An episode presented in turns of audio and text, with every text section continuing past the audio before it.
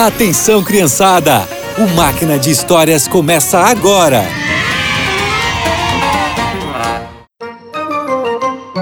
Olá, crianças! Vocês se lembram de Davi? Foi ele que derrotou o gigante Golias com uma pedrinha e depois de alguns anos se tornou o rei de Israel. E hoje eu vou te contar como esse simples pastor de ovelhas se tornou o líder do povo de Deus. Deus não estava nada contente com a maneira que Saul estava reinando Israel. Por diversas vezes, ele mandou o profeta Samuel advertir Saul, mas o rei não queria mudar o seu comportamento. Então, o Senhor falou com Samuel: Samuel, pegue um vaso de azeite e vá para Belém. Depois, procure por um homem chamado Jessé. Eu escolhi um dos filhos dele para ser o novo rei de Israel. Como eu posso fazer isso? Se Saul souber, vai ficar furioso. Não se preocupe com isso, Samuel. Eu estou cuidando de tudo. Agora vá, você irá ungir aquele que eu indicar. Samuel fez o que Deus mandou e foi para Belém. Ao chegar na cidade, foi recebido pelos líderes do lugar. Profeta Samuel, o que faz aqui? Vim adorar ao Senhor. Venham comigo.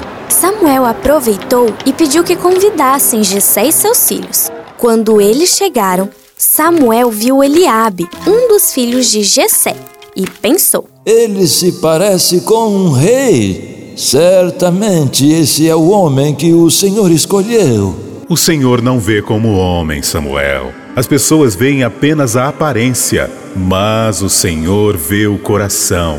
Eliabe não é o rei que escolhi. Jessé apresentou seus outros filhos para Samuel. Nenhum desses é o escolhido, Samuel. Então Samuel perguntou a Jessé: São estes todos os seus filhos? Não há mais nenhum? Bem, tem o mais novo, mas ele está tomando conta das ovelhas. Por favor, mande chamá-lo. Só iremos comer quando ele chegar. Jessé atendeu ao pedido de Samuel.